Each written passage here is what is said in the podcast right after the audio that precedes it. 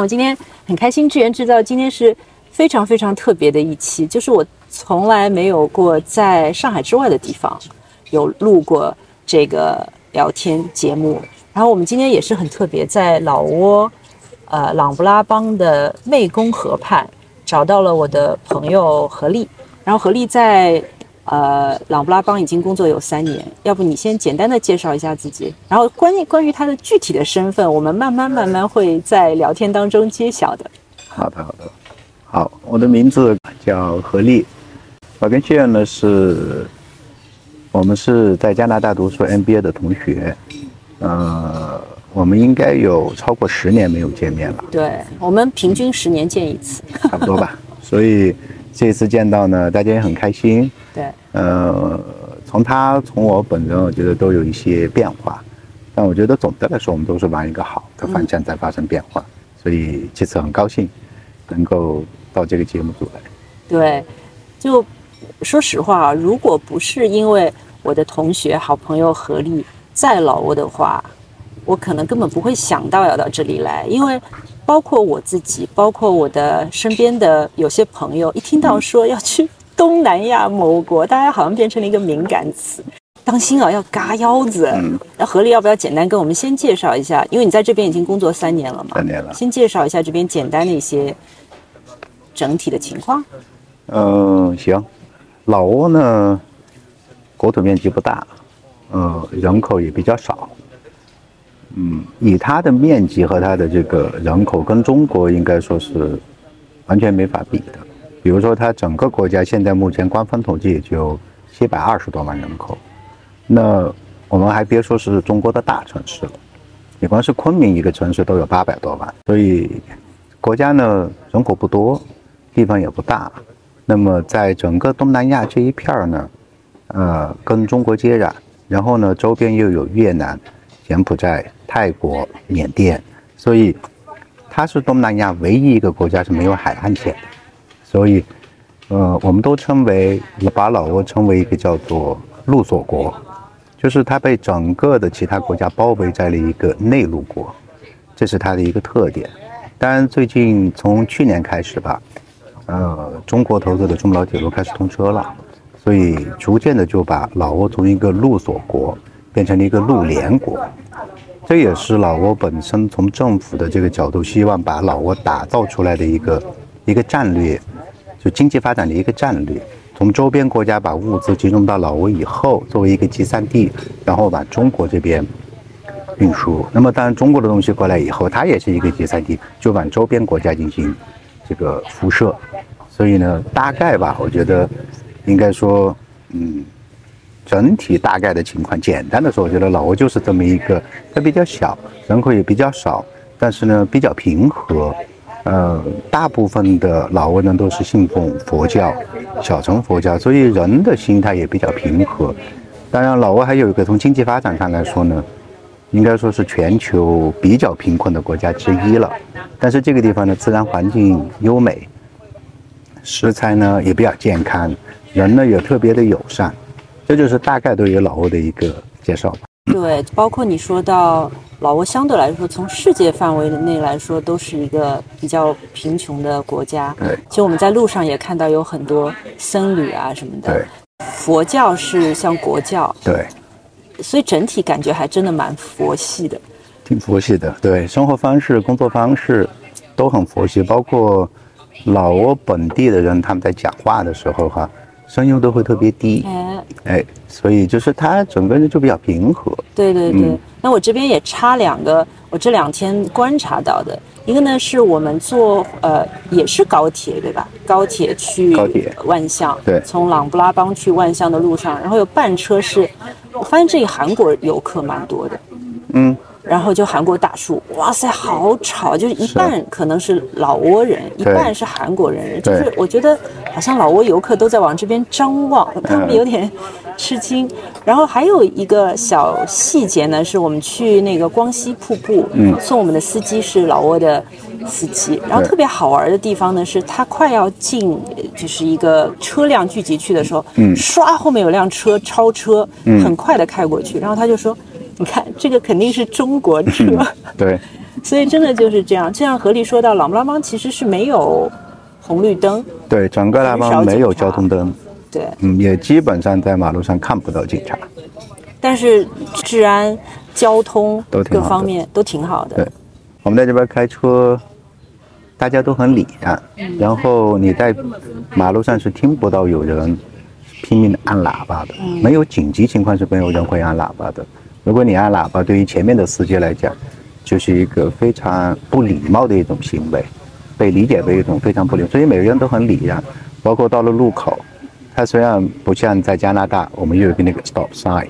你必须要在那停，对吧？虽然它没有，但是大家还是很自觉地停下来，两边观察没有人、没有车，然后他再拐出去。所以在这里考驾照，其实他只要学会开车就可以了。其实也没有有什么具体交通规则，他就是内心是 佛心，然后会开车就可以。这个我还真真说不上，因为我们过来是用中国驾照，可以在这边直接转啊。就在这边办一个驾照就好了，但具体他驾照怎么去考，这个我还真不知道。那因为我们这次也去了万象嘛，我整体感受万象的氛围啊，就还是比较偏向大城市氛围，是的，着急的，对，相相相对来说更嗯更多的车，更多的人，更着急的，对，这样一种状态。这两个城市能稍微给我们介绍一下它的差别吗？嗯，拉班呢是。它是这个叫做，在全球教科文组织里面，是把拉班列为双遗城市。所谓双遗呢，就是它有两个这个世界文化遗产，一个人就在市中心，就你们去的夜市那一边另外在湄公河边上还有一个地方，它两个地方加起来呢就是两个这个这个文化遗产，它就是一个古城哦，所以这个古城呢就被联合国。教科文组织定义为一个文化遗产，所以它有两个，所以它就被称为双遗城市。这个在全球应该讲都不是很多，就这种情况比较罕见。拉班在很多年以前，老挝刚刚成立的时候呢，就是它的国王，这个地方是它的首都。后来是，但历史很长，那个是澜沧王国澜沧王国，那个是澜沧王对，澜沧王国。那么在后来以后呢？又被法国殖民地殖民，殖民地完了以后呢，就成立现在的这个老挝民主共和国。其实是社会主义国家。对，它是现在为数不多的社会主义国家之一。它的首都呢，就从琅布拉邦呢就迁都去了，应该是有一千多年了，迁过去，迁到了万象。而万象社会主义国家是七五年建立的。对，七五年建迁都是很早之前，迁都比这个早。那么迁到万象以后呢，其实就有很多不同的说法吧，因为。老挝万象这个地方地理位置比较特殊，它是紧挨着泰国的，应该说很少有国家会把自己的首都建到边境上去。对对对。呃，当然这个具体的原因可能我们也说不好，但其中有一种说法呢，就是万象的从地图上看呢，像一个弯弯的一个月亮，而它的这个老挝语把万象称为万将，万将就是月亮的意思，就是它有弯月的这个意思。我估计应该也是风水宝地吧，所以呢，就迁到了万象去。那么从两个城市从至少从目前的这个现在的这个文化氛围来看呢，万象呢就就像刚才你提到的哈，更接近，因为它毕竟是一个政治中心，应该说经济中心也在它那个地方，所以万象的那边就更繁满，人口也更多。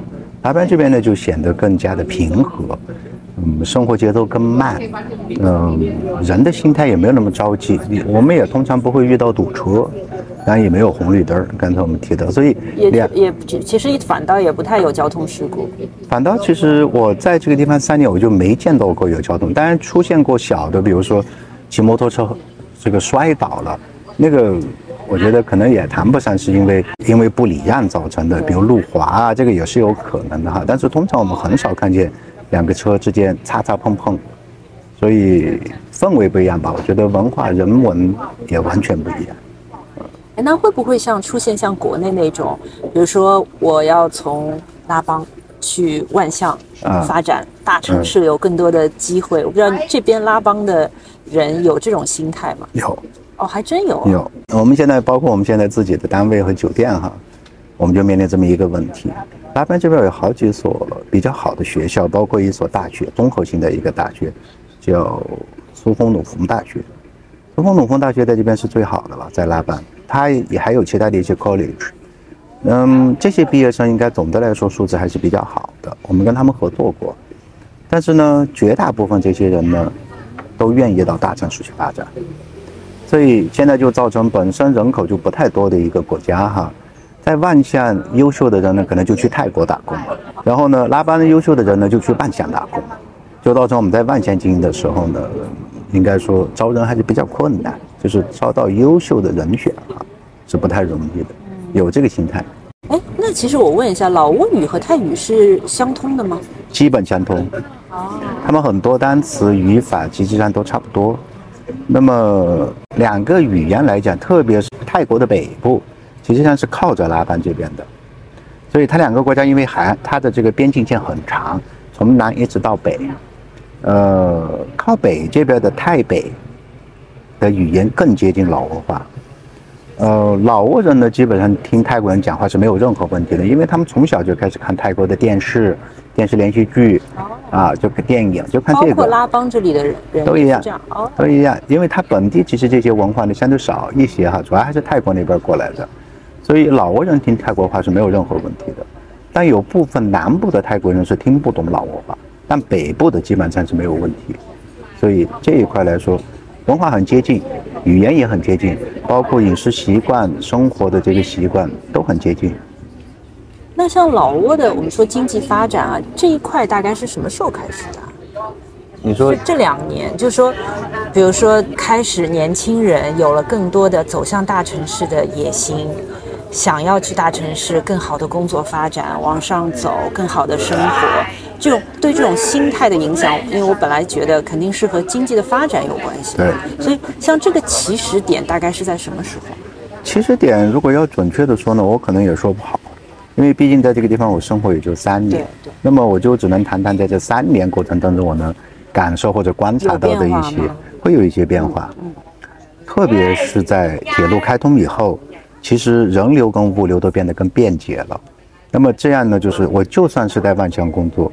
其实我周末坐个火车，两个小时我就回家了，这就让很多人呢更愿意到，因为那边薪水高或者发展机会更多，工作机会更多。那么其实有更多的人呢会选择去到万象工作。呃，当然过去很多年，你刚才提的这个问题，经济什么时候开始发展呢？这个可能就很难一概而论了。哎，那就是在中老铁路开通之前，老挝境内自己是有铁路吗？有火车吗？我们的理解是没有，但是应该有一个几公里长的一条铁路是从泰国那边延伸过来的，但只有七公里还是多少，很短。嗯，所以中国在这边的投资，至少让至少吧，我觉得让老挝有两个首次出现的东西，第一个就是高速公路。从万象到万庄的高速公路，我们称之为万万高速哈，这一块是我们中国投资的，投资建设的。在此之前，老挝是没有高速公路的，铁路，特别是像这种高铁这么舒适快捷的这个铁路，对于老挝人来讲，从来没有见过，也没有想象过会有这么好。而且这条铁路不仅是对老挝人，我觉得是个新鲜事儿哈，其实包括柬埔寨。泰国周边这些国家的人到了这个地方以以后，都专门要去坐一下这个火车，去体验一下中国技术或者中国铁路到底是怎么一回一回事情，有多么的舒适快捷，多么稳。所以这个是挺好的一个很大的一张名片。对，这次我问了你，才心里好像多一点点了解，因为我们是从西双版纳版纳坐中老铁路，嗯，到拉邦，然后呢又。在等于是境内的拉邦到万象，对我我当时以为之前至少有一条自己的铁路，可能是想象当中是像绿皮火车这样的东西。但是呢，有一点奇怪的地方是，哎，怎么路上我们觉得有一个替代，一个是高级的，一个是普通的，哎，怎么完全没有绿皮火车，全是像中国一样和谐号一模一样的这个高铁，对吧？这边叫澜沧，澜沧号，澜沧号，对对。但是我我有一个问题啊，因为我自己。对比了一下国内的火车价格，其实我觉得价格跟国内好像差不多哎，不差不多。那这里的人坐得起啊？嗯，但是你没有更好的出行方式了。应该说你跟公路比，跟飞机比，呃，火车应该说又快、准点、安全，从性价比来说，我觉得也是最好的。在没有铁路之前，我们是坐飞机，飞机从拉邦飞到万象大概八十到一百美金不等。嗯，开车呢可能会便宜一点，但开车得开差不多十个小时，中途你还得歇一晚上。如果不是特别赶路的话，哈，其实你算下来，这种成本跟其他的出行方式比，应该说已经很快捷、很便宜了。就我也跟听听友们说一下。从拉邦到万象，其实当中基本上只停一站是万荣，万荣也就两个多小时，两个小时多一点点。快车一小时五十七分就到了，更快。嗯，然后呢，其实像国内一样，二等座和一等座，二等座就一百来块钱，人民币一百来块，差不多。对，我要说清楚是人民币。对，然后一等座也就两百来块钱，差不多。就觉得好是很方便，那飞机其实也差不多要。飞机现在目前我们原来没有铁路之前，大概在一百八十一百到一百五不等，他看它的那个季节。嗯，现在应该也降到六十到七十美金左右。那么也差不多要三四百块钱吧，比这个还是贵。但时间上是从两个小时这样火车的线路飞过去，其实多久啊？飞机四十分钟就到了。哦。但是关键是你去到机场，嗯，你得提前去。没错没错。其实来来回回时间差不多。所以这其实也是为什么。我你记得我们第一次，呃，第一天见面的时候，我就说，哎，怎么火车站这么远？因为我们脑海当中，你一个 main station 好了，对吧？那肯定比飞机场要近吧？后来就发现，火车站比飞机场还远蛮多的。这个有，这个跟它的这个城市规划有很大的关系。就是我们刚才不是提到，拉班是一个双语城市，这个是联合国教科文组织呢，是对它有保护的。嗯。在拉班市区，它就有一个，它整个区域就是有一个保护区域，在保护区内是不允许有这种类似的建筑的，所以你所有的建筑都需要经过朗布拉班省政府叫市一办，就世界文化遗产办公室，要通过他批准的。这个火车站是现代化的，不是放在这个双语城市里头去，所以它距离城区相对就会比较远一点。嗯，那这里会像这两年经济发展，就像我前两年前两天有问你这个问题，就是说这里的房子到底是因为社会主义国家嘛，而是这这个政府分的还是自己买的？老挝本地人的房子都是自己盖的，啊，都是自己。那那个土地是也是土地也是他的，而且老挝的土地是可以永久持有的。那个一般来说，国家的，不是私有的。它你可以私有，就是你买了以后，这个土地你世世代代都是你们家的啦。大部分老挝人呢是应该，我觉得超过百分之九十九，老挝人是自己买一块地，然后呢盖一个房子，因为这边现在其实上还没有太多商品房的这种概念出来，所以大部分人呢是自己修房子，反正丰俭由人，有多少钱呢我们就做多大，装修的多漂亮啊，基本上都是这样子的。所以我在拉邦几乎没有看到过高楼，对吧？甚至是现代化的对这种建筑，包括你说你要去一个 shopping mall，对，那个它没有这种购物中心。嗯，所以另外一个就是刚才跟你介绍的那个拉班市区是属于保护区，是不让建高楼的，三层以上的楼就不让你建了，它不允许你建。对，所以我们说我们现在住的是就是拉邦的古城嘛。对，那它其实没有新城现在存在的是吗？现在我们听说政府好像是有规划，要在火车站以外的地方好像是有一片新城的规划。哇，好远啊！是挺远的，对，是挺远。因为火车站开到古城大概是三十五分钟左右吧。分钟左右，对对对对对。那你觉得这两年像经济发展速度快吗？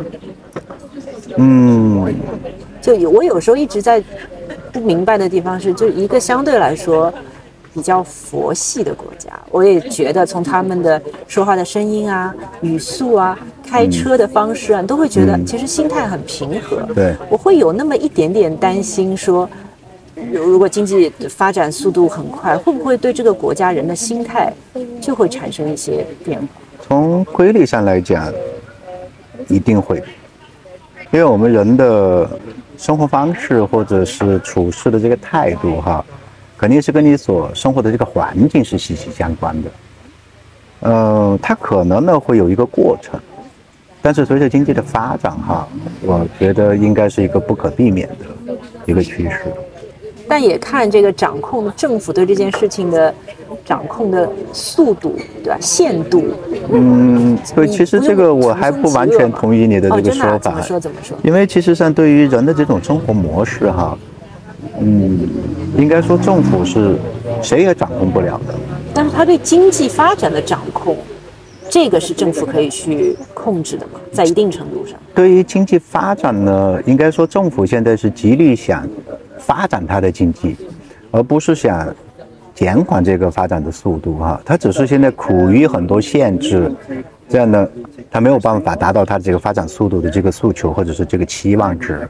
但实际上它是想尽快的发展起来，而且它也具备一个条件可以去尽快的发展起来。因为举个例来讲，我们在中国，我们从我们的手机，从传呼机开始的，对吧？然后完了是那种。我们称之为现代称之为老年手机，小灵通，对呀，老年手机，到最后慢慢的变成智能手机，我们是经历了这么一个过程的。但老挝不需要经过，哎，直接可以跳到最先进的东西，比如讲铁路，他们之前没有绿皮火车，它不需要经历这个过程，直接就是高速子弹头就好了，对吧？它有很多这种，它可以是跳跃式的发展的。当然，在这个里面呢，文化没有办法跳跃，经济我觉得是可以跳跃的。但文化呢，它需要一个过程，但是最终，它的这种现在处事的这个风格，一定会受到经济发展的这个改变或者是冲击吧。其实我们刚才为什么一开始没有介绍何丽的身份啊？也是很担心说出来之后，大家会觉得这是一期非常商业化的节目，其实完全无关，就是同学和同学之间的聊天。那我觉得我下面问的问题呢，就不得不要何丽来跟大家讲一下，他现在具体在老挝这三年到底在做什么。好，怎么会在老挝找到一个工作？呃，说起来呢，我觉得这个故事很长，但是去到哪里呢？我觉得前面都有一些机缘巧合，也有很多综合的一个因素吧。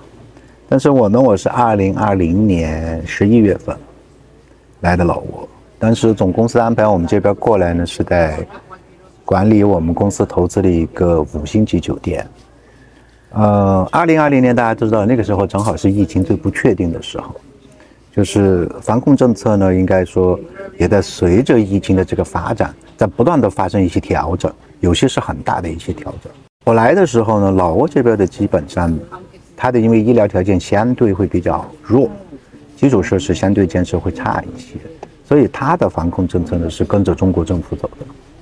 那么当然，中国政府在抗疫期间，给了老挝很多很多的支持，包括医疗队，就我们酒店接待的大型医疗队哈，至少有两起。然后呢，老挝的第一批疫苗，就是中国政府免费资助给他们的，但是前前后后应该给了四五回。呃，那么在那个时候疫情最不确定的时候呢？我们作为一个酒店，应该说酒店的这个受影响，旅游业、酒店业、航空业，应该说疫情期间首当其冲，受到最大冲击的这个。那么，但是酒店应该说也是风雨飘摇吧。总公司对于酒店呢有很多想法，嗯，所以那个时候呢也是临危受命。原来的管理团队呢，嗯，有一些做的不是特别到位的地方。那么为了要紧急的在疫情期间去扭转这个局势或去改变这个经营模式的话呢，嗯，我对于我一个没有酒店资深酒店管理经验的人来说，确实是很大的一个挑战。但是我觉得呢，嗯，我为什么愿意来？嗯，一方面呢，我觉得在那个时候公司似乎哈也没有更多的选择，所以既然公司让我来，那么又充满了信任。那么我为什么不试试？但这个是关于工作上面的。还有一点呢，嗯，拉布拉邦这个地方，可能很多国人哈都不是特别熟。他因为对自己的宣传，社会上的一些，包括媒体上面宣，其实并不多。我们中国人知道老挝的人不多，所以呢，但是呢，我在很多很多年之前我就听说过琅勃拉邦了，因为我们有很多朋友他们在昆明，他们就自驾游，经常都会自驾游来到这个地方，所以我也经常他们跟我们提，就耳熟能详了。嗯，琅勃拉邦怎么那么好玩，怎么怎么怎么东西。哎，我当时听这个呢。嗯，从情感上来说，哎，我觉得蛮有缘分的哈，就是对，很早以前就听到过。对对对，好像呢那，所以当时呢也没有想那么多，那么就过来了。当然这三年期间呢，经历了太多太多的事情。不过呢，呃，从今年一月份吧，中国政府放开疫情之后呢，现在酒整个酒店呢，我觉得也欣欣向荣。整个其实旅游市场呢，现在目前也在。很好的一个这种复苏的一个状态，还没有达到疫情前的水平。但是呢，我觉得这个趋势是没问题的。需要一个时间，我们可以理解的。这就大概我为什么会当时会选择一个大家觉得不可思议的地方哈啊！但是我呢，应该说也没有后悔，挺好的。我觉得这个地方。对，我觉得也就你是昆明人，然后本身离老挝这边近，那如果。更偏向就是，比如说其他城市的话，可能我觉得顾虑会更多一点，是的，对吧？因为你完全不知道，天哪，这个，因为你刚我们刚刚也说到，是相对来说，整个全世界范围也是比较贫穷的国家，还是有点害怕的。会有这么点儿，对。其实我们人嘛，也是我们最怕什么东西？可不就是怕我们不可预知的东西，陌生的，对吧？你不知道的东西，对，会有一点。哎，其实我刚刚想起这个问题呢，我是在想，就是像比如说老挝人的这些性格，像你们现在酒店员工里面，绝大多数是老挝本地人，对。那我也不知道，就他们的这种民族性格、佛系性格，其实在他去投入工作、你管理上面，会和国内有什么不一样吧？有非常大的不一样。有意思，有意思。何力在抽烟，幸好不是视频。那个，刚才我们说老挝的这个文化，它这个佛系文化哈，体现在他生活的各个方面，工作当中其实也是这个样子的。他们呢，不太容易被激励。举个例来讲哈，我们有很多员工，他工作表现好，但是我们愿意去为他加薪、升职。啊，他说不行，我工作太多了，我要回家的跟老婆孩子待在一块儿，他很多都拒绝。嗯，他认为我现在的这个工资已经够了，我不需要再去承受更大的压力，我不想这样子的。这个已经出现了好几起。那么当然这是一个特点哈，所以在这个方面呢，跟中国企业的管理模式是不完全一样的。就是从管理层的角度来说，你要采取新的一个或者另外的一个模式来改变这种东西，这是一个。另外一个呢，因为他比较平和，所以呢，他也比较敏感。那么你在跟他说话的时候，因为他本身本地人说话声音很小，语气很低很慢。如果你跟他说的时候，你声音很大，他就认为你在批评他。而这样子呢，他就他也不会跟你讲为什么你要批评我，他不会像我们中国人，我就要跟你讲个明白。哎，我他不会，但是他明天就不来了。这个工作都可以不要啊。对啊，就是他宁肯回去种田，他就我就不愿意受这份气。哦，呃，他就相对比较敏感。呃，这个脾气其实也体现在老挝的这些客人身上。如果我们在酒店服务的过程当中，他们有什么不高兴的、不满意的，他不会说的。我们去问他住的好吗？吃的好吗？他挺好啊，挺好啊。但他以后再也不会来了。很客气的，很客气。他不愿意去产生矛盾，所以他不愿意去跟你提这个意见。但是他心里头就嗯，这个地方不行，我下次再也不来了。所以我们经常都会说，如果他们有，如果特别是我们老挝本地人哈，一定要服务好，要不然呢，他不会 complain，but never come back。嗯，就是这个脾气。但基于这些东西呢，从管理模式上来说呢，嗯，你就得采取一些其他的东西。它还有一个特点，就是他们做事情呢，因为会比较慢。我们不说是好是坏啊，但是它的一个特点，做事情呢它会比较慢。那么在平时，我觉得工作不忙的情况下，我觉得是完全没有问题的。但是如果你遇到重大的紧急的情况时候，你就会着急。但他不着急，他慢慢的。那么针对这些情况呢，实际上我们应该说从管理层也想了很多办法，大家集思广益吧。我觉得大家在一块讨论，我们就至少从我自己来讲，我可以对我们酒店的外国员工，不是老挝本地的外国员工，我可以对他们很凶，要求很高，甚至开会的时候我们会当面批评他们。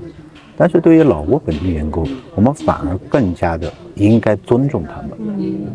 这也是我跟我们中层管理干部说，我们在这个地方，你们要对比一下，我们本地员工拿多少钱，你的工资可能是他的十倍、二十倍，所以大家工作都是为了一个目的，要把我们的食物放在餐桌上，要养活全家，对吧？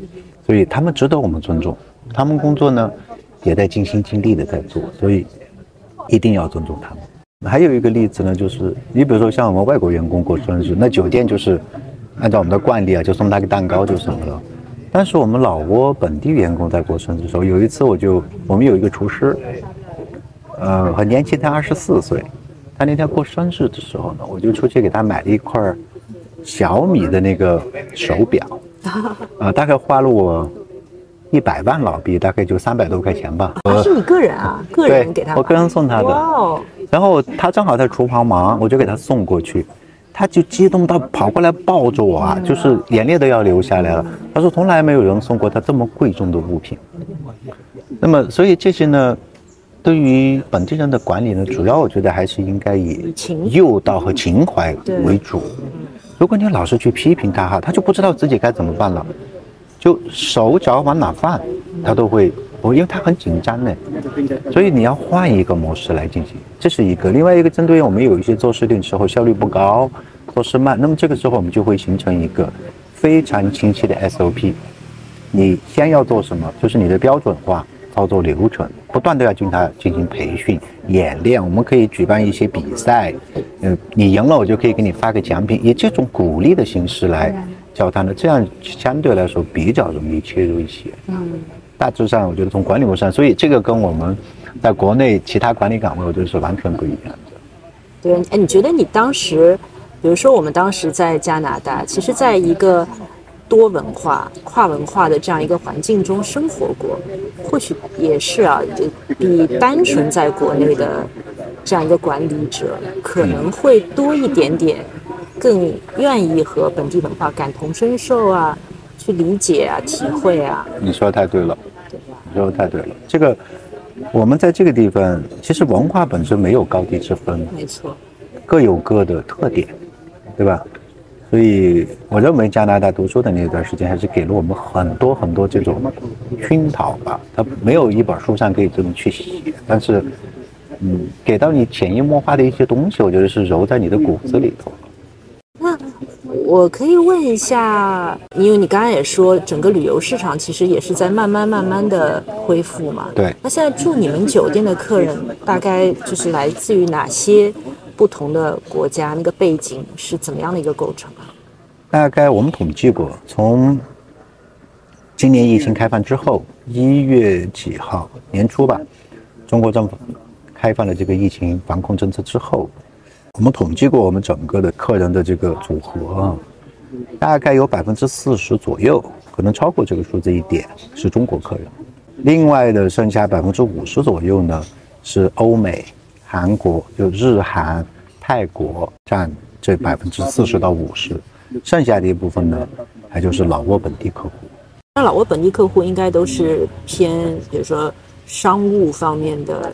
做生意的哦，或者政府方面的，对政府部门，就是当然你说的对，其实休闲旅游的他们应可能会选择其他的方式哈，而且很多在老挝应该说有地位的，或者是经济能力比较好的，通常他们在拉班这边呢都会自己有置业，就是他有他的房子在这边，所以商户这边会偏多一点吧，这个没错。但国内来的游客，其实是不是也相对来说是住你们酒店的话，偏政府的官员组团比较多一点。嗯，政府官员会多。就是我是说，大陆的休闲旅游的游客，其实现在到拉邦的多吗？多的，挺多的。真的？嗯，挺多的。我们原来跟东航有过合作，就是我们叫机加酒，就机票加酒店的这个套餐哈。至少在刚刚合作的那一段时间，基本上每班飞机都满，每班飞机都满，就是从全国各地飞到昆明，然后呢，这个飞机从昆明飞到拉班，直飞拉班，所以来挺多的。包括现在的火车，每天一班从中国过来的。其实游客蛮多的，所以现在还有昆明到拉邦的飞机吗？目前后来停了，停了的。我们猜测主要的原因呢，可能还是因为被铁路哈取代了很多，就是抢走了很多这个这个这个旅客，它又相对比较便宜一些吧。嗯，所以现在如果从国内到拉邦的话，基本上是是不是说两两种方式？嗯，主要一个就是。铁路，比如说昆明到拉邦，或者从版纳到拉邦，还有一个可能就是飞万象，嗯，从万象再坐国内的火车到拉邦。对，当然还有一种模式呢，就是自驾。我们也看到很多全国各地的车牌，我们都见过。哦，对，我前两天还在贵广西的，广西包括最远的，我们看到有新疆过来，全国各地的车，甚至有一些是开着电车过来的。这沿途要怎么要有充电 基础设施？对，这个目前应该还没有，但是我也不知道他们怎么开过来的。这个我也想问一下，你说到电车，我就顺便问一个问题：那如果是自驾，或者是这边是有租车的，对吗？那我有有有，是油车还是电车？多。现在出租的车都是油车，都是油车。这个因为电车还有一个基础设施的充电桩的这个需求在那里，对这一块相对来说，老挝嗯就是还是没有配备电车，包括电动汽车和电动摩托车，现在在至少在拉班吧，万象稍微多一点，但是在拉班呢，嗯，还刚刚处于一个起步阶段，就是在。整个车辆的这个保有量哈是非常少的，因为需求不大，所以呢，从供给端来讲，充电桩肯定也不多。对对，肯定不多。刚才其实也问到了游客的构成了，那因为这个游客里里面，比如说有中国人，有欧美，你好，其实对你们酒店员工的语言也是有要求的。有。那你们酒店员工是进来之后做一些英语培训，还是本身真的还是要有一些英语？基础的两个都会有，但是呢，这个有个区分。酒店里面呢，我们分为前台部门和后台部门。前台部门呢，主要是取决于你跟顾客接触的这个频次有多高。嗯。后台部门呢，比如说哈，像做财务的，可能我跟客户其实没有太多的机会去接触，因为你毕竟是 back office 嘛，对对，对吧？那么前台部门呢，在面试的时候，我们对语言就有要求了。呃，要么你就会中文，要么你就会英文。但一般来讲，英文是必须的。当然，进来以后，我们还会对员工进行定期的一个培训。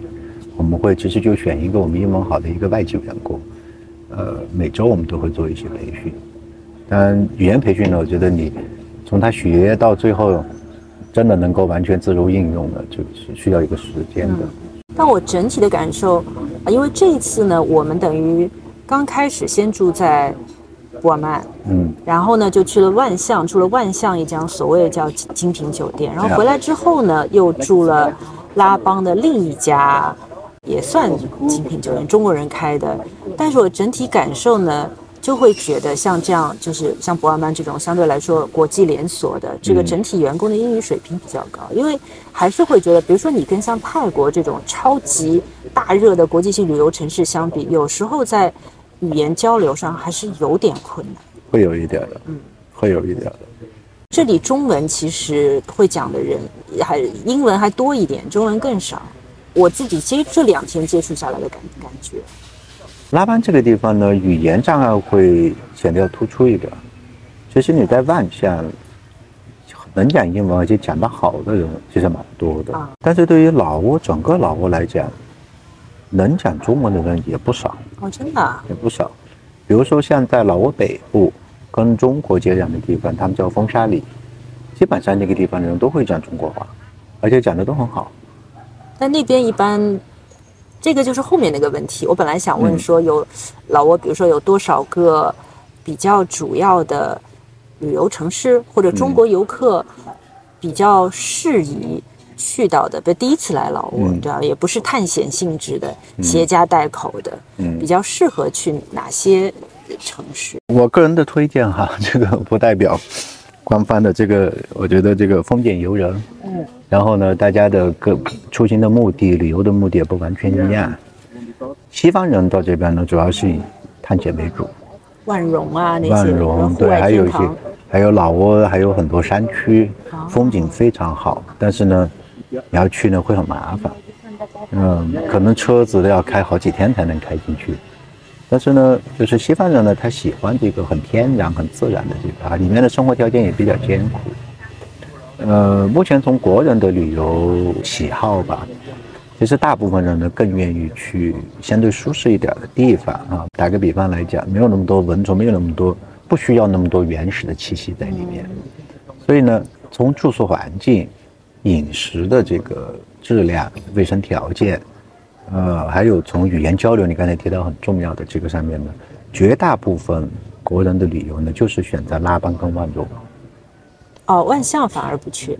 万象呢，一个是距离我们中国比较远，如果是坐铁路进来的话，万象是最后一站。对，当然这个是一个。另外一个呢，就是从城市发展来说，万象你作为老挝的首都、经济和政治的中心，嗯，从城市建设上来讲，跟我们中国的普通城市都没有办法相提并论。所以呢，你到那个地方看，你说看天然的东西，貌似没有拉邦好。你要去看现代化的东西，那还没有我们昆明好，所以呢，大家就会很纠结要不要去啊。当然，其实万象也有很多好玩的地方，但是人在选的时候，他总是旅游，你总是去看一个好像之前看很少的东西，这样子，哎，你就会哎新鲜感。所以大部分中国人呢是选择拉班跟万荣。对对对，这个也是我们刚才在开车过来的路上有讲到，我自己的感觉也是。因为万象一进去，你会觉得哦，是明白了，是个大城市。因为拉邦整体一开始的感觉是个 像有点像农村一样的地方，对，那我就啊，又回到了大城市，是不是更有安全感？嗯。但是不好的地方呢，是一旦它是一个城市面貌出现，就就像刚才何丽讲，它很容易把。万象跟你其他看到的城市去，明显就是 apple to apple 开始做对比了。然后一比呢，发现其实好像没什么好的。就是以前我也看到什么低配版的什么，假设要曼谷，嗯，就大家很容易这样讲。但是拉邦呢会很不一样，自然这个风光有非常好的地方，然后就是一个古城。对。对，然后古城里面也有各种各样，我觉得藏在里面的，比如说寺庙啊，对，有一些 massage 马杀鸡的地方，很很多咖啡馆，你会觉得很好玩。然后呢，其实他也有人说，我本来在那个网上有看到说拉邦是低配版的清迈，嗯，但是我自己的体验下来，我觉得我更喜欢拉邦，为什么呢？就是因为这里游客少。嗯，呃，可能中国的这种旅行团也少，不吵，嗯，很安静。比如说我坐在一个咖啡馆，其实从来不需要说，哎呀，这个咖啡馆全挤满了人，我需要去找位子的，没有的，就是还是比较空空荡荡的这种感觉。而且呢，像冬天也是，现在因为是冬天，整个气候呢比万象要舒服。万象对我来说还是有点热，三三十一二度吧。嗯。白天还是热，这边大概二十二十多度吧。目前这段时间应该最高温度也就是二十二、十二、二十三度左右。但是我感觉昼夜温差比较大，晚上差不多就在十度左右。对对对，昼夜温差大。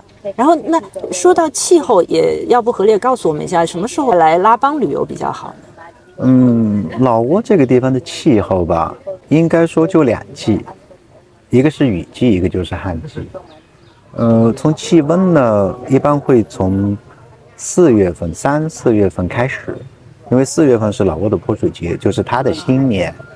在新年过后，天气会逐渐，温度会逐渐开始高起来，要到差不多九月份左右，就是这大概半年的时间呢，天气会比较热，可以热到呢，嗯，室外温度三十八九度、四十度左右哈，会比较而且比较闷。那个时候正好又开始下雨，那么一方面是空气湿度大，另一方面温度高了以后，人就跟那个穿桑拿那个感觉一样的。但是九月份逐渐过了以后，十月份逐渐就进入到所谓的秋天吧，或者是温度就开始降，然后呢就不再下雨了。所以天气一个是天空就会很亮很蓝，但是呢温度又不高，所以一般旅游旺季是从十月份、十一月份到第二年的三四月份，这个时候应该说来是最好的。而且这个时候，我们中国有两个大假在里面，其实有三个假了，一个是我们的国庆长假。一个是元旦，对吧？元旦加上圣诞嘛。对。另外一个就是春节也含在这个里面，所以这一段时间呢，呃，各个地方的旅游资源都显得有点不够。哦，真的。对。那我觉得可能和我们自己所处的城市环境有关。那比如说像上海啊，大家能去的地方还也很多。对。所以呢，讲到老挝，我这次在朋友圈发过一张照片，然后也有人很惊诧，老挝。然后也有人直接跟我说啊，会不会嘎腰子？何丽要不要跟我们介绍一下这边的治安啊，或者这方面的东西？因为我说实话，我来之前我不断的在问何律，嗯，这个会怎么样？然后之前说缅缅北什么打仗啊之类的混战，我就一直在问他有没有这种，因为大家还是比较关心安全问题。老挝，我们刚才说北部跟中国接壤，然后呢，嗯，西边呢跟泰国接壤。东边呢跟越南接壤，北边还有缅甸，南部呢主要是柬埔寨跟柬埔寨在这边，越南在这边嘛。它被围在这个中间以后，其实对于老挝从东南亚整个东南亚所有的国家来看哈，治安条件是最好的，它的治安条件甚至比泰国好。当然你说完全没有治安问题呢，这个哪个也做不到，太乌托邦了。对，这也做不到。所以特别是在老挝以北有一个非常著名的地方，我们称他们称之为特区。这个就是金三角特区，那这个地方呢可能会有一些危险，那么建议大家呢，在没有特殊情况下哈，尽可能不要前往，因为那个地方其实上很多中国人都会去，因为它那个地方有赌场啊，有一些灰色产业在这个地方。但是呢，我们建建议呢，一般的旅行者哈，最好不要去北边，因为其实北边也存在绑架。但是呢，除了这个区域之外，整个老挝我们自己的感受哈，治安条件是很好的。我来了三年，嗯，报纸上刊登过两起抢劫事件。那么我认为这个其实犯罪率哈，应该说是可以忽略不计。对，应该说是你做不到百分之百，但是那么有那么一些呢，因为人贫困了以后可能会有一些其他的想法。呃，总的来说，我觉得是很安全的一个地方。嗯，包括你刚才提到的嘎腰子也好啊，这个其实上不是你一个人的想法。我们甚至我看到我有一个做旅行社的朋友在发了一个朋友圈，他朋友圈上面就是一个地图，他说麻烦你们大家看看地图，你们说的是缅北，这里是老挝，它不是一个地方。所以呢，当然你说嘎腰子这个事儿。对于老挝的旅游有没有影响？一定有的，因为我们很多人就分不清。哦，是啊，我们就容易把老挝、缅甸、柬埔寨、东南亚全混在一块儿，觉得就是那一堆。其实并不是，这个我们要看到老挝啊，它毕竟整个民风是很朴实的，它的这个有这个信仰，它有这种小乘佛教的这个这个文化底蕴哈，它没有说要有一百万、一千万，它没有这种这种野心，所以它人生活就很平和。喝点啤酒就好了，所以他犯不着去抢人吧，对吧？所以他的治安是蛮好的，而且老挝这个地方对于犯罪的处置是很严厉的。如果你比如说被偷东西或者怎么样，如果我们出现这个情况，我们要说我要去告警察哦，他吓得简直是语无伦次，他们是很担心被处罚的。那比如说偷东西会得到什么样的处？也就是进监狱啊，也就是进监狱，但是呢，就是他们这边的人很怕这个，非常怕。整体感觉还是就是比较单纯，比较单纯，对，小小的事情还蛮容易，就像你刚才说的那个性格敏感一样。哎呀，就是那些我们好像觉得我们是大城市，见了很多大风大浪，所以哎呀，这些都不是事儿。但是这边就比较单纯，可能小小的一件事儿对他来说就是个大事儿。没错，没错。整体。感觉接触下来，的确是说话比较轻，嗯，脸上还是会挂着这个 smile 笑笑容，对，还是感觉蛮好的。就是如果整体语言交流上更方便一点，那就会更好。没错，对对对。但大问题不是什么大问题。对，而且其实中国人在老挝哈，应该说老挝人是非常尊重中国人的，因为据相关报道说，当然这个没有确切的。数据作为支撑，老挝大概百分之五十左右的 GDP 是靠中国。呃，中国也给老挝呢，在“一带一路”的这个倡议下面呢，号召下面呢，给老挝不仅是技术、资金、人员各个方面，我觉得都有很多支持。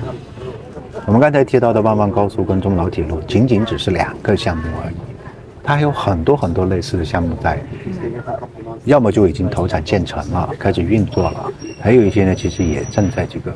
投资过程当中，包括水电站，中国也在这边有投资了很多水电站，所以，在疫情期间，我们中国政府对他呢无偿的做了很多很多的这个援助，呃，所以在这一块来讲，老挝人其实上对于中国人是很友好的。中国政府在支援了老挝第一批疫苗之后，我们那个时候也没有打疫苗，我们在老挝打的。然后我们去打疫苗的时候，他就问我们，他说你是中国人吗？我说是。他中国人可以不用排队，直接往前就好了，因为疫苗是你们给我们的。其实你觉得很暖心的这个事情，他 appreciate 这个事情，啊，他尊重你，其实蛮好的。正好说到这个，因为你之前也说到一些，呃，比如说这边比较好的学生，或者有一些更大的志向的人会去向万象，去向呃泰国，泰国。对。那我这边呢也正好想到说，其实我们最后会聊一个可能稍微不一样一点的话题啊，跟何丽她个人经历有关系。嗯，因为我们当时在加拿大读书读完之后，我觉得很正常，就绝大多数人都觉得我读了书，镀了一层金，那我当然要去向一个似乎更大的城市、更大的平台。所以绝大多数同同学呢是，比如说留在多伦多，去美国，回香港。或上海或北京的大城市，但何丽的确是做了一个和我们绝大多数同学都不一样的选择。其实回到了家乡昆明，对，我就很希望何丽来讲一讲他当时的一些选择和想法。因为从我今天的角度来看当时的选择，其实我觉得这是一个 smart choice，对吧？smart decision。但虽然我们当时不知道今天会怎样，但我就觉得其实人生的路也有很多种不同的。可走，不是说一定要卷在一个对大家都要去的那条路上，所以我就想最后请何丽跟我们讲讲这个方面的东西。嗯，首先我想好，我想还是纠正一下你刚才说的那个哈，是不是一个 smart choice？那我倒觉得其实没有 smart 或者 stupid choice 这种区分。嗯，这也就回到我当初的一个选择上呢。嗯，我并不觉得哪一个选择比哪一个选择会更好，可能摆在我们人生路上会有很多条路。但最终你只能选择其中一条，你不可能两条路同时走。所以呢，我们经常有的时候人生会说：“哎呦，当初如果我是那样，可能我现在就很好了。”不见得。我觉得其实你现在有的就是你最好的，你要这么去想啊。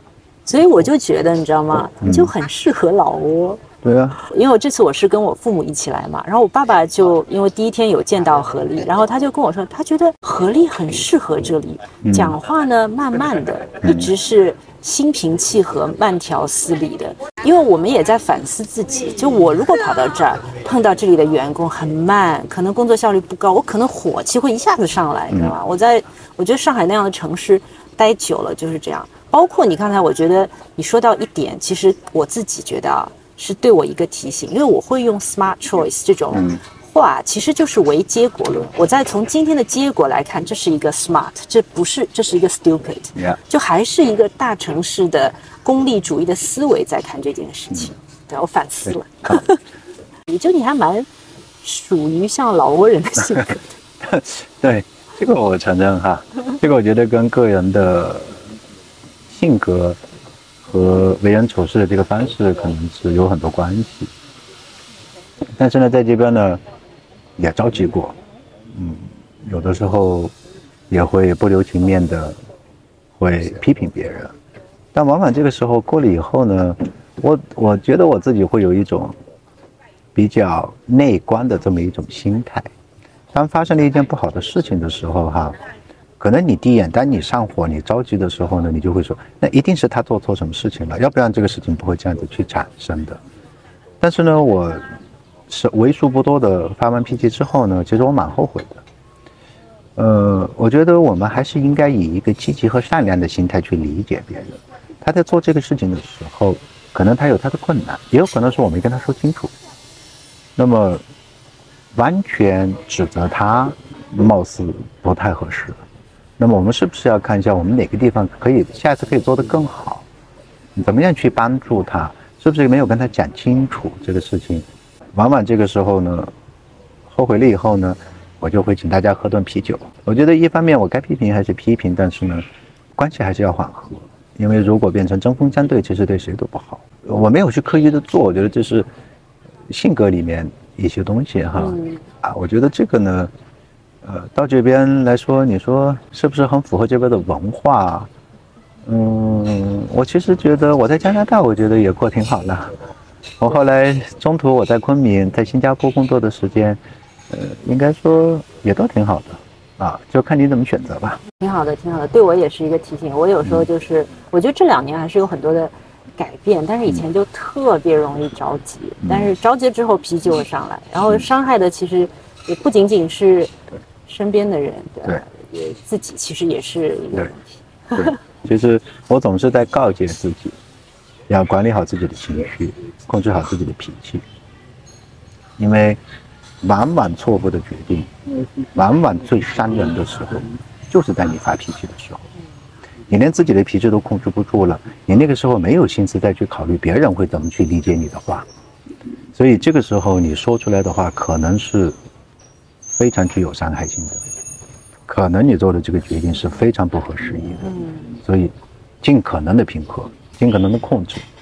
你发脾气了，你着急了，上火了，你宁可出去走一圈，平静一下，然后再来考虑这个问题。对，尤其是你前面讲到，你还是在一个不是中国文化的，对吧？是一个。异国文化的环境当中，因为我前面听到你们讲对这个把握员工的一些想法做法，我是觉得完全是希望能够站在一个共情的角度去理解他们的这个成长的背景、文化的背景。文化，我们我们在读 MBA 的时候，你还记得我们对 M 就有一门课叫 M&A 合并对吧？Merger and Acquisition。Finance 的 Finance 的 major 上。当时老师在课上讲了，我现在体会很深的。以前在会在课上讲的时候，老师说，百分之九十 M N 这个 M N A 的 case 都是失败的，而最大的原因失败就是因为文化冲突。之前你不觉得文化为什么要有冲突？管理公司就好了，根本不是这么回事。很多东西是印在骨子里头的。所以呢，你从管理者的角度来说，你是没有办法去改变这种文化的。你唯一能做的。就是去适应它，然后在适应的基础上去修改你的管理模式，来，来这个引导诱导它，这个我觉得才是你应该去做的一件事情。如果你指望每个人都变得能够跟你合拍，那么最终就是你跟大家不合拍。对，就是它不是一个生硬的管理模式，就可以把每个人像零件一样打磨到这个嵌入这个系统。哎，你做不到的。你做不到，一定做不到。所以人家说管理是一门艺术，它并不是一门科学。对，对吧？不完全是。不完全是，其实它很多时候你是一些人文，你的情感，你有没有共情心理，有没有同情心，你是不是能够站在对方的角度来考虑这个问题？你这样做了，没有人是傻的，他是可以感受到的。甚至你看不起他也好，你觉得你讨厌他也好，你再怎么装，你可以装一天。你一年他一定知道的，所以我们真诚一点就好了。所以你整体感觉，因为毕竟也待了三年了嘛，在整体感觉这个现在呃这个呃拉邦的博安曼整体的团队，我我不知道可不可以这样说，就他的风貌有没有发生一些变化？从我来这个，我也觉得很自豪啊，这个事情，这是为什么我们觉得自己很有成就感。除了从呃，经营业绩这个上面讲，呃，我最大的成就感是来自于我把整个团队的工作氛围做了一个基本上是一百八十度的大转变。我们来的时候人浮于事，然后没有人很 care 你这个酒店的整体的这个利益。但是我们通过感化也好，培训也好，当然也有强硬手段，把人 terminate 也好啊，我觉得通过各个手段，目前现在我认为在这三年里面，我们现在的团队是最优秀的。我们可以吵架，我们可以拍桌子，没有关系。但是我们的目的只有一个，就是为了这个酒店好。我不是为了我个人的利益，这样是我们愿意看到的一种工作氛围。我们很多同事加班到晚上九点、十点、十一点，甚至十二点。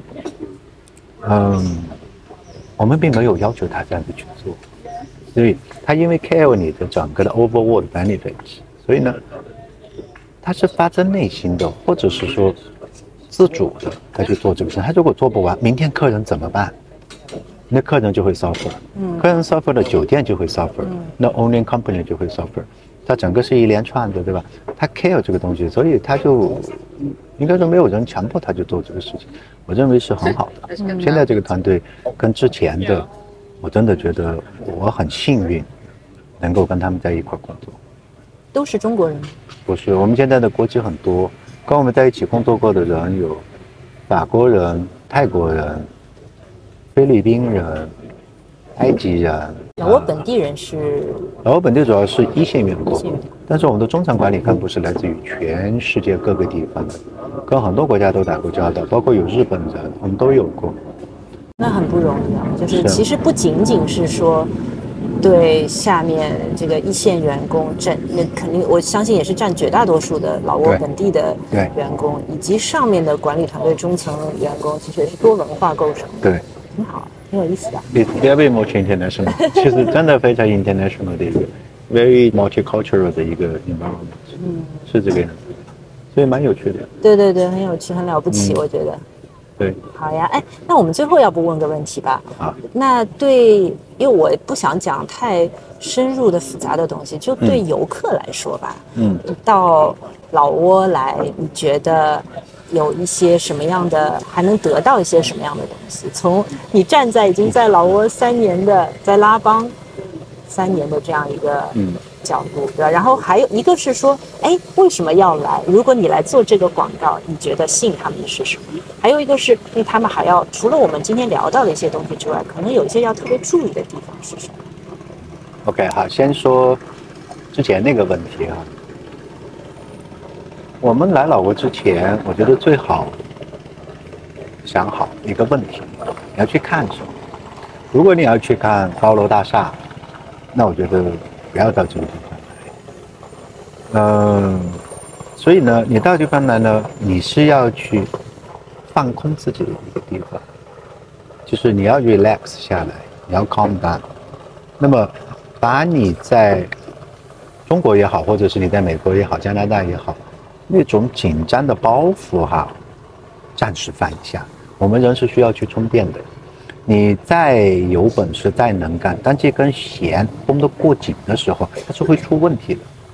所以呢，它最好的，我觉得拉帮或者是老挝最好旅游的目的就是放空自己，让自己慢下来、闲下来，然后呢，你可能才有更好的心情去。反思我下一步应该怎么样去做，其实也给自己这个充电的一个机会哈，而不是每天忙于一些事务性的东西。他们经常会说，我们很多人会是低头拉车，其实不抬头看路的。那么就给你自己一个放空的机会。你在这个地方，我就不想达到什么目的，我的目的就是要放空。趁这个机会，你其实可以很好的抬头看看路，我下一步应该怎么走。其实这个我觉得是在老挝可以得到的一种，嗯，一种很好的一种东西啊。而且我们中国人有一句话叫“宁静才能致远”。如果每天都很忙碌，其实不是一个很好的状态。你的创造能力也好，你的跟人交流的心情这些方面哈，都会因为这些忙碌的工作，全部给它封印在你的体内，对吧？我们给它释放出来不好吗？其实要的，我觉得是这个。而老挝一定可以做到这一点，静下心来。你刚才问的第二个问题是要注意一些什么问题哈？要注意的问题，前面讲到的那些之外，我觉得那个去到每一个地方，我们入乡就随俗，所以呢，老挝的文化呢，我们是需要去尊重的。比如说，我们去到老挝人家做客，老挝人会非常的热情，呃，他会给你讲 “give beer”，“give beer”，就是我们一起去喝啤酒吧。他可能跟你也不认识哈，但是他们很热情。如果你跟去到他们家里头呢，一定要脱鞋，包括你去到寺庙，这个脱鞋是必须的。所以这个要尊重他们的习惯。另外一个呢，在跟老挝人交流的时候呢，不要着急，声音也不要很大。我们中国人说话有时候声音会比较大，嗓门会比较高一些哈，要控制自己的这个情绪。然后去买东西的时候呢，老挝通常不讲价的，他说多少钱？没有讨价还价的，很少，很少。所以你去买苹果、买榴莲，他说是多少钱？你可以要也可以不要，但是没有必要就说哦为什么这样贵？为什么？其实没有这个必要的，对吧？这些呢，我觉得是我们来了以后从文化上面，我觉得需要去注意的一个问题。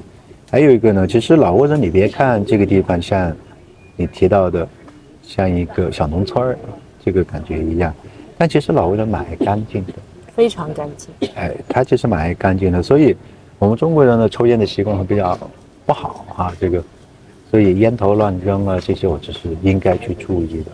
吃饭的时候。划拳，声音很大的这种喧嚣哈，尽可能的避免。嗯，开车上面我觉得要理一下，慢一点就慢一点就好了，嗯，对吧？所以呢，这些都是我们需要来这个地方注意。你只有这样，其实才可以回到我们刚才所说的，实现你来的这个目的。对，如果你来的地方还是着着急急的，那你就干脆别来了，多麻烦啊！来就是要改变这些东西的，对吧？所以一方面注意，一方面也实现你之前来的这个旅游的目的，对吧？这挺好啊。我就也觉得，很多时候你到了一个，虽然感觉上好像只是一个地理上的改变，但其实这个环境，可能有时候我们会说啊，就是有一点像，比如说八九十年代，嗯，的更早期的这样一个国内的环境。那当然有时候我觉得中国人是带着一种一种好像有一点经济发展的优越感在讲，但是我觉得另一方面也在看，其实我们这两年大家也在说九九六啊，什么辛苦。很多人开始反思，我今天的生活是不是所有的东西都应该围绕一个更快、更快发展的经济？就什么东西才是对自己更好的生活？所以呢，我就觉得，的确是你在这里会有很多的反差感，就是别人说话很轻，车子从来不超车，然后坐在那里就是很安静，就我都不好意思大声。对啊，你人一定会受这个环境的影响。说到国家之间的这个发展呢？其实道理我觉得跟一个人的发展是雷同的。他到今天，我觉得认为就是他今天最好的一个结果。那么，当然中国到今天也应该是中国最好的一个结果。其实没有谁比谁更正确，或者是没有谁比谁更优秀。同意。我们没有必要去站在一个高度上来。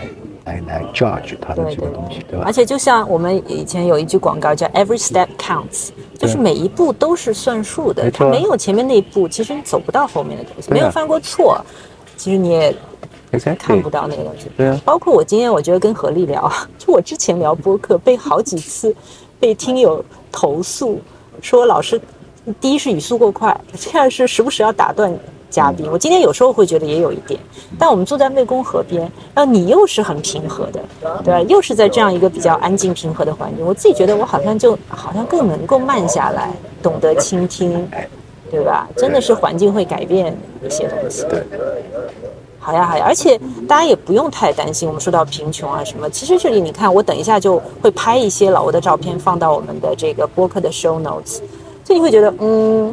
好漂亮，又自然环境，然后又很，比如说它，因为它以前是法国殖民地，对，所以还是有一些异域风情的东西在。很多的这个欧美游客在这边，我也听到很多人在讲法国话。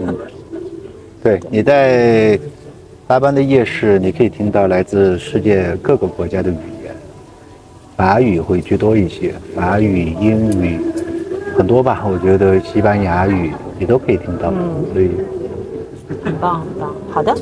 对对，因为今天其实何丽是抽出工作的时间来，来跟我呃瞎聊聊这些东西。但是我是觉得，对我们我们热爱旅游的人，想要去放空的人，重新思考一下人生的人，我觉得都还有帮助的，挺好的，挺有意思的。那就行。好呀，对大家有帮助就好。对对对，那就谢谢何丽。好，不用客气。希望下次还有机会再来。好，随时欢迎大家。好的，谢谢。好。